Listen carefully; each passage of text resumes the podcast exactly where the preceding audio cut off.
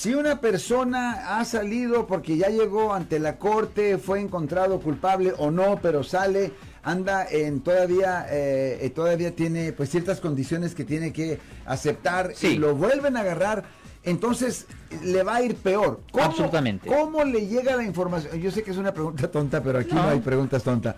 ¿Cómo le llega al juez la información de que este cuate tiene un problema en otro condado? Ok, eso esta es la cosa.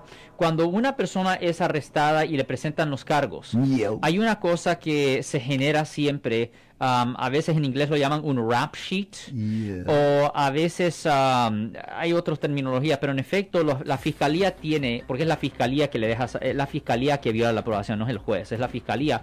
Ellos ven, ah, cuando, cuando una persona es arrestada, ellos ven el historial penal de la persona, lo tienen, Ok. lo reciben automáticamente de la policía. I told you that was silly. Y cuando la policía... No, no, no, no. Y la policía lo manda con la evidencia. Ellos ven, oh, esta persona tuvo un caso de conducir bajo la influencia. ¿En cuál condado? Oh, esto pasó en Santa Clara. Déjeme revisar el sistema para ver cuáles, cuáles son las órdenes que el juez le impuso. Oh, el juez puso que él tenía tres años de probación. ¿Cuándo fue la condena? Oh, fue en el año 2020. Oh, ja, eh, estamos todavía dentro de los tres años. Ah, violación de probación.